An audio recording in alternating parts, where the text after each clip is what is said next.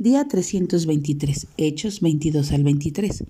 Hoy retomamos la escena cuando Pablo comienza su defensa ante los judíos de Jerusalén, captando su atención cuando les habla en su propio idioma, de esta forma identificándose con ellos.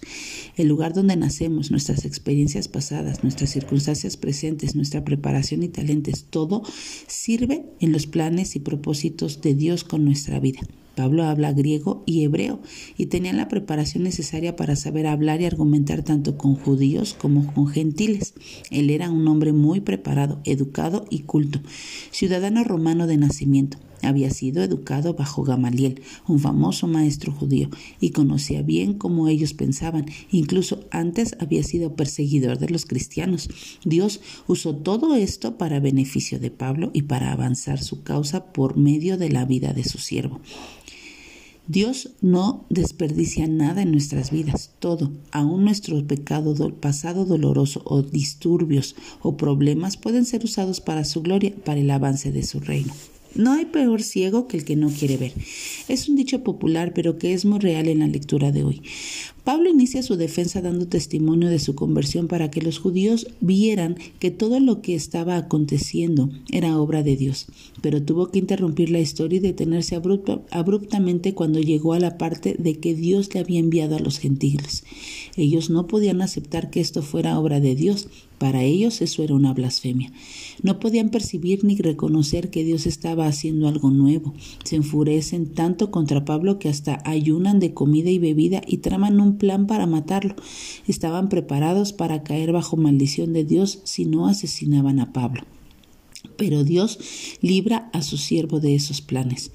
Dios cumple sus propósitos en la vida de sus siervos.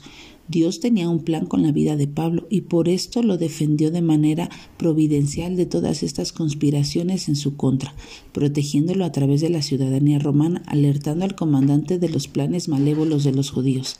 Él debía llegar a Roma y Dios orquestó todo soberanamente para que esto ocurriera. Pablo quiso ir a Roma, pero creo que no se imaginaba la forma en cómo Dios lo llevaría. Pablo se vio entre los romanos para que lo querían azotar y encarcelar y los judíos que pretendían matarlo.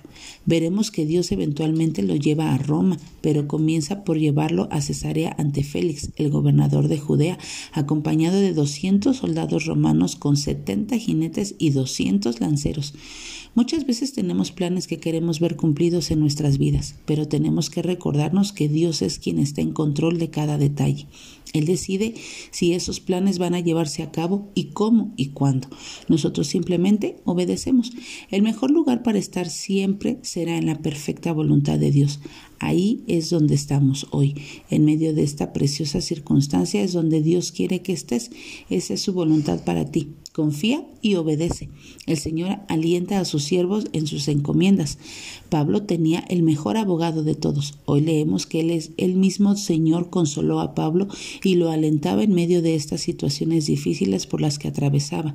Le recordaba que él debía testificar que estaba en el centro de su voluntad y que él lo llevaría a Roma. Yo puedo testificar de múltiples veces cuando una persona o un texto bíblico ha traído a mi alma exactamente lo que necesita escuchar para seguir adelante o dirigirme en el camino. Dios es real y siempre está a nuestro lado para fortalecernos, consolarnos y guiarnos. Que tengas un buen día y que Dios te bendiga.